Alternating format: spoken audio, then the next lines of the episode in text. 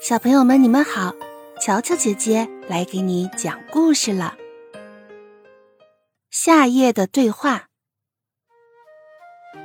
高高的天幕已经黑乎乎的了，只有几颗星星胡乱的撒开，一闪一闪的眨着眼睛，应该睡觉了。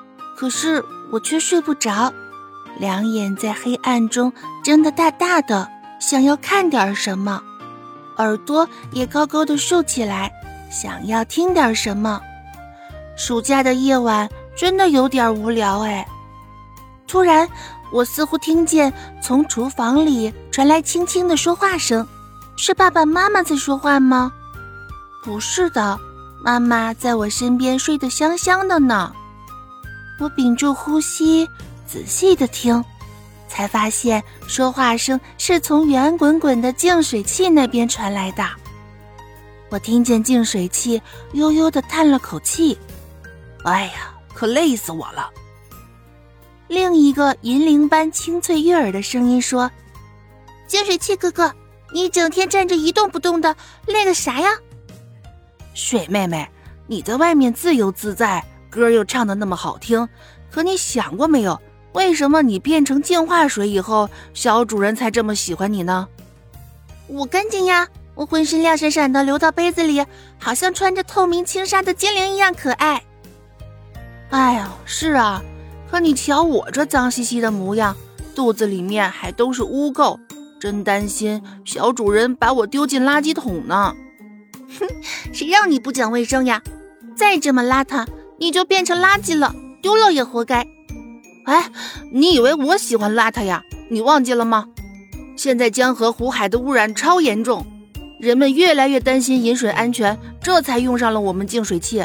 你能这么干净，还不是我的功劳吗？净化水听了这话也沉默了，过了好一会儿才说：“是啊，都说水是生命之源，纯洁无瑕的水多好呀！真不明白人们是怎么想的，就不知道好好的爱惜保护。”哎，说到底就是人们在发展经济的时候缺少环境保护的意识，污染越来越严重，一直到喝水都不放心了才想到。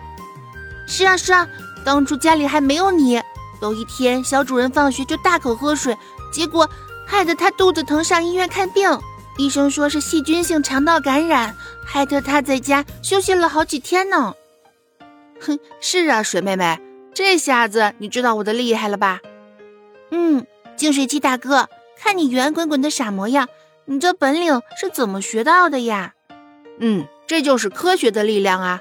科学家知道，我们城市里的生活用水基本都是采用自来水，自来水经过自来水厂用氯气、漂白粉等消毒后，虽然能够杀灭病毒细菌，但还是没有去除水垢、重金属、挥发性物质等。并且病毒和细菌的尸体也仍然存在，而且自来水经过氯气、漂白粉杀毒后，仍然有余氯和漂白粉存在于水中。人们要是直接喝自来水，还是很容易感染生病呢。哦，所以科学家就发明了你吗？嗯，世界卫生组织研究表明，最为有效的办法就是在家庭用水终端加装一个净水器。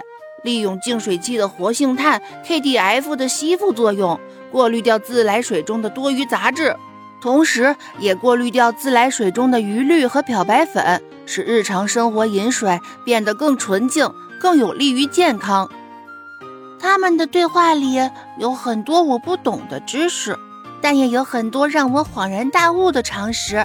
我一边听一边想。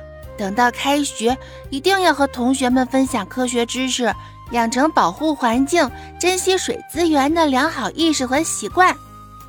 哇塞，科学家们真伟大，我爱他们！